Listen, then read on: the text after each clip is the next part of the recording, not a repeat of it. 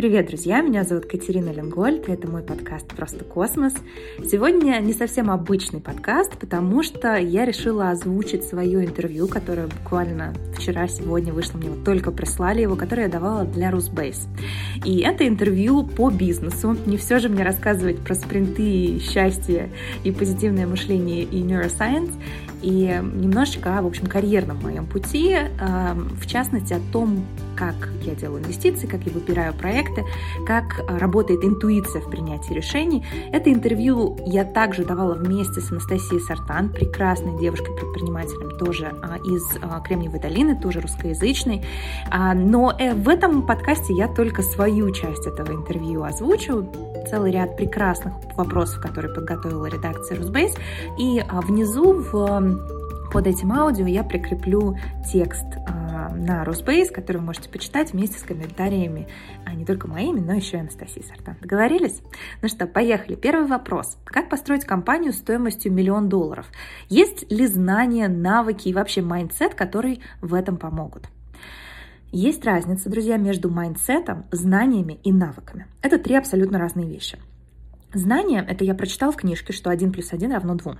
Навыки – это когда я могу взять таблицу сложения и собрать из этого какую-то интересную и полезную штуку. А есть mindset, который дает понимание «зачем?». Зачем мне вообще арифметика, зачем мне собирать из этой арифметики космические корабли? Легче всего формируются знания. Ты прочел книжку, кто-то один раз, кто-то два раза, и вот у тебя появились знания – чтобы у тебя возникли навыки, нужно пойти что-то поделать руками. Mindset меняется дольше всего. Например, мой предпринимательский mindset формировался из состояния, когда мне хотелось выпрыгнуть из своей текущей реальности, и изначальным мышлением, которое заставило меня работать в 14 лет, было мышление из дефицита. Я выросла в небогатой семье, и мне хотелось видеть мир, хотелось телефон, хотелось быть независимой от родителей. На дефицитном мышлении далеко не уедешь.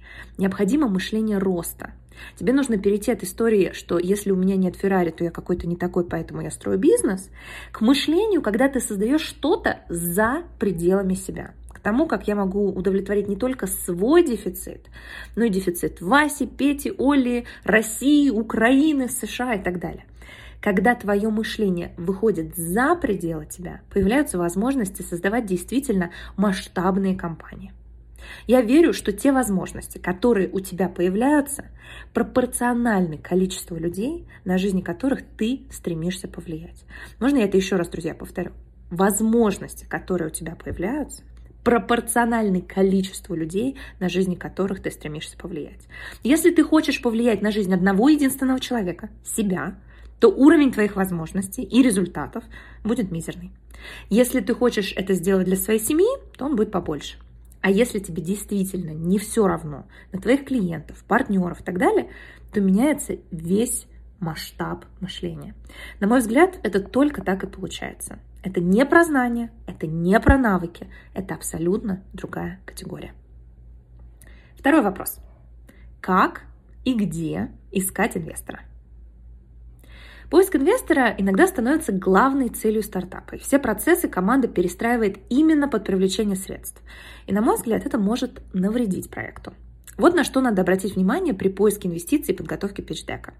Я в своей компании, в первую очередь, которую продала, и во вторую, в которой была вице-президентом, привлекла в общей сложности около 20 миллионов долларов.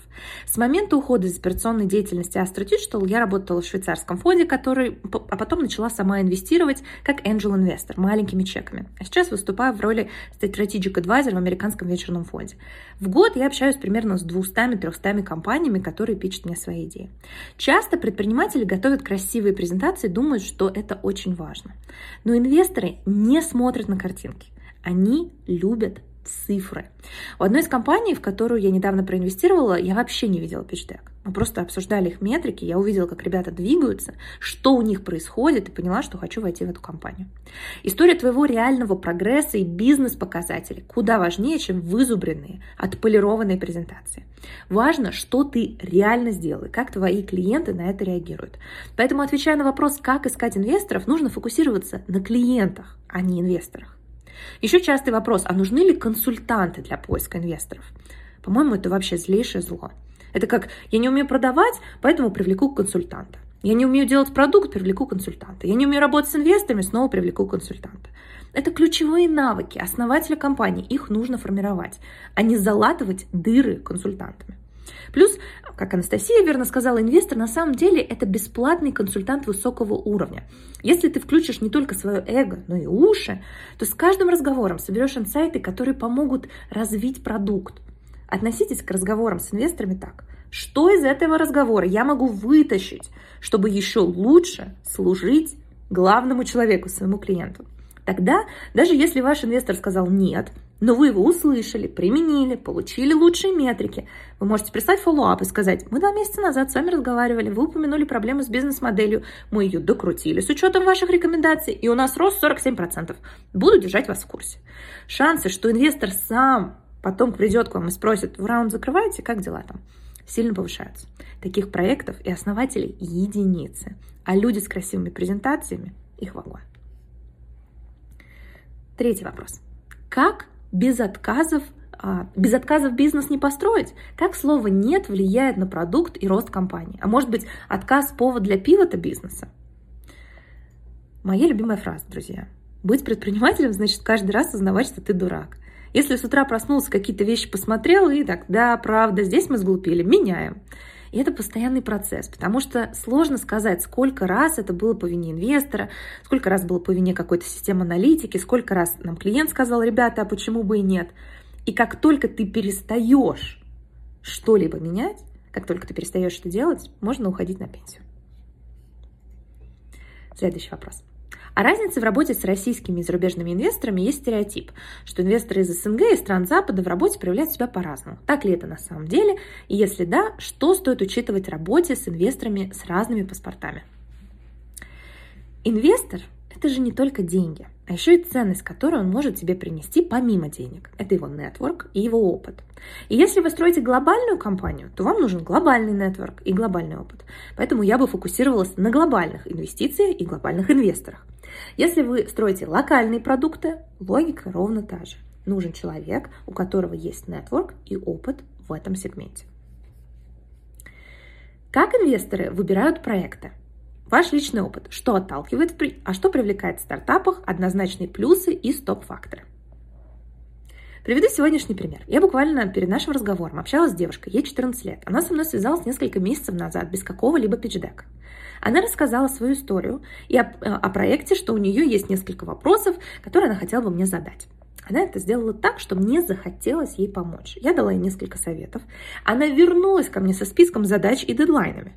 Четко, логично, структурно. Через месяц прислала отчет о прогрессе и попросила еще полчаса моего времени. Людям с таким подходом хочется помогать. Мне всегда важно видеть движение компании. По-английски это traction. То, где ты был вчера и где ты сегодня. Я встречаю проекты на разных стадиях. И если смотреть на них в текущем моменте, то ничего не понять. Мне интереснее скорость движения, а не начальная координата в момент встречи со мной. Именно на скорость экспериментов и реализацию планов я смотрю в первую очередь. Если деятельность компании кажется мне любопытной, я созваниваюсь с основателями и на этом созвоне стараюсь дать максимум пользы. Если они ко мне потом возвращаются и говорят, так, вот это сделали, нам это не подошло, это получилось, вот такой следующий шаг, то я вижу, что люди хотят создавать продукт, а не просто болтать. Это у меня вызывает наибольший интерес.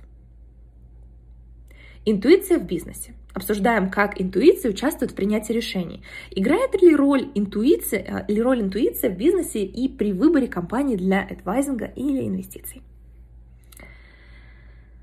Я увлекаюсь нейрофизиологией, пишу книги о мотивации, личностном росте. Есть такое понятие, как diffused mode thinking. Это рассеянное восприятие. Этим пользовались Никола Тесла, Альберт Эйнштейн. Ты сначала загрузил в себя информацию, а потом делаешь что-то в рассеянном режиме. Кто-то в грядках копается, кто-то гуляет, кто-то бегает, кто-то плавает. Тут ты даешь возможность мозгу синтезировать идеи, потому что перелинковка между различными кусочками информации в нашей памяти происходит подсознательно. Мы не можем привести этот синтез усилием воли. Поэтому для меня интуиция интуиция – это история с выявлением сложных паттернов, которые я не могу сделать на уровне простого брейнсторма. Нужно ли этим пользоваться? на миллион процентов этим нужно пользоваться. Если ты бьешь себя пяткой в грудь и говоришь, что ты крутой предприниматель, потому что работаешь с утра до ночи, меня это настораживает. Ничего хорошего не жди от выгоревшего человека. Он ни на продажах хороших не сделает, потому что у него эмпатии будет ноль. Он и день не будет каких-то генерировать, потому что у него горизонты восприятия это 20 сантиметров от носа до монитора. Генерация идей требует diffused mode thinking, та самая интуиция. Это должно происходить регулярно. Не время от времени, не раз в месяц, не в отпуске раз в год, а каждый день. Найдите активность, которую вы любили делать, когда вам было 7 лет. Не подкасты по бизнесу слушать, пока вы бегаете, а вот то, что вы любили в 7 лет. И реально пойдите в парк с собакой поиграть, полепить, порисовать, потанцевать. Это даст вам возможность генерировать идеи и использовать интуицию в бизнесе. Ну и финальный вопрос – Идеальный инвестор это? На мой взгляд, идеальный инвестор – это человек, который умеет слушать. Друзья, я надеюсь, что вам понравилось это небольшое интервью. Как я уже сказала в описании, я поставлю ссылку на текстовую версию. Напишите, пожалуйста, в комментариях здесь, что, что вам интересно в вопросах бизнеса, потому что я много делюсь вопросами личного развития, вопросами продуктивности, организации своего времени, пространства и так далее. Но мой профессиональный опыт, он, конечно, больше связан не с этим, а именно с созданием компании, и я думаю, что было бы здорово мне об этом тоже сделать какой-то для вас полезный материал. А что из этого вы для себя извлекли? Что это? Может быть, была история про mindset, о том, что mindset предпринимателя — это не навыки, и не знание, а это то, насколько масштабно ты мыслишь. А, может быть, вы узнали что-то новое про то, как искать инвестора и почему важно фокусироваться не на нем, а на клиентах. А может быть, для вас стала новостью история с тем, что слышать слово «нет» и ошибаться — это главная суперсила предпринимателя, а не слабость. А, может быть, вам откликнулась история с работой с зарубежными инвесторами и российскими инвесторами, как делать выбор как локальный или глобальный рынок для вашего продукта определяет, какой инвестор вам нужен. Или, может быть, история с тем, как прогресс является ключевым фактором, который привлекает инвесторов, а не красивые презентажки. Ну или, может быть, история с интуицией в бизнесе и о том, как Никола Тесла, Альберт Эйнштейн и большинство крупных предпринимателей во всем мире используют diffused mode thinking для того, чтобы перелинковывать разные кусочки информации в своей памяти и генерировать новые идеи. Поделитесь, что для вас стало главным инсайтом. До встречи в следующем подкасте, друзья. Обнимаю крепко.